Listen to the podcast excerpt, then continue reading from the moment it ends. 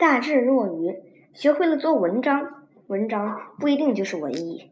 然后中了状元，然后无灾无病做到公卿，这恐怕是历代呃文人的最如意的算盘。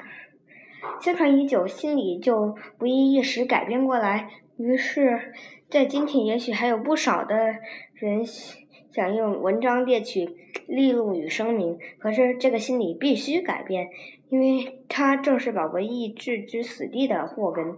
要搞文艺，必先决定去牺牲。你要忘了个人的利益与幸福，你才能做一辈子文人，与文人与文艺共生，与文为文艺而死。在物质享受上，稿费版税永远不能比囤积走私来头大。在精神上，思想永远是自己烦恼的东西。相安无事便是一夜无话，文艺也就无从产生。不甘相安无事，苦心焦虑的思索，而后把那最好的、最有价值的话说出来。然后你还要认真的去驳辩，勇敢的做真理的律师，这些都给你带来痛苦，也许会呃要掉了脑袋。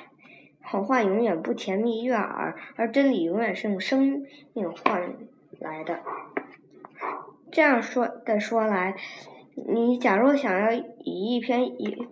以一半篇作品取个文艺者的头衔，从而展开一条小小的路径，去弄点钱花，娶个相当漂亮的太太，或做一番与文艺无关的事业，则似乎大可不必，因为文艺是最最忌敷衍、最忌两脚踩两只船，顶好卖什么吆喝什么，大不该只在好玩或方便上耍些玄虚。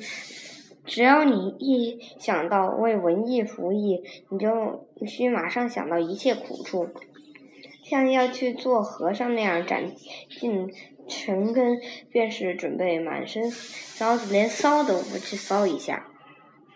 你要知道，凡是救世的都需忘了自己，丧掉自己的生命。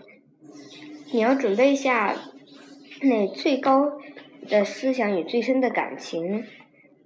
这个好长出文艺的花朵，且不可只在文字上用功夫，以文字为神符。文字只不过是文艺的工具，一碗好剧并不能使人变为好木匠。即使那是真的，你也不要先去揣摩某人是怎么仗着舅舅的力量而印出两本书，或某人怎么出巧计而做了编辑，而千方百计的去仿效。文艺中无巧可取，千万。别自欺欺人，你知道，文艺者对别人是大智，对自己却是大愚。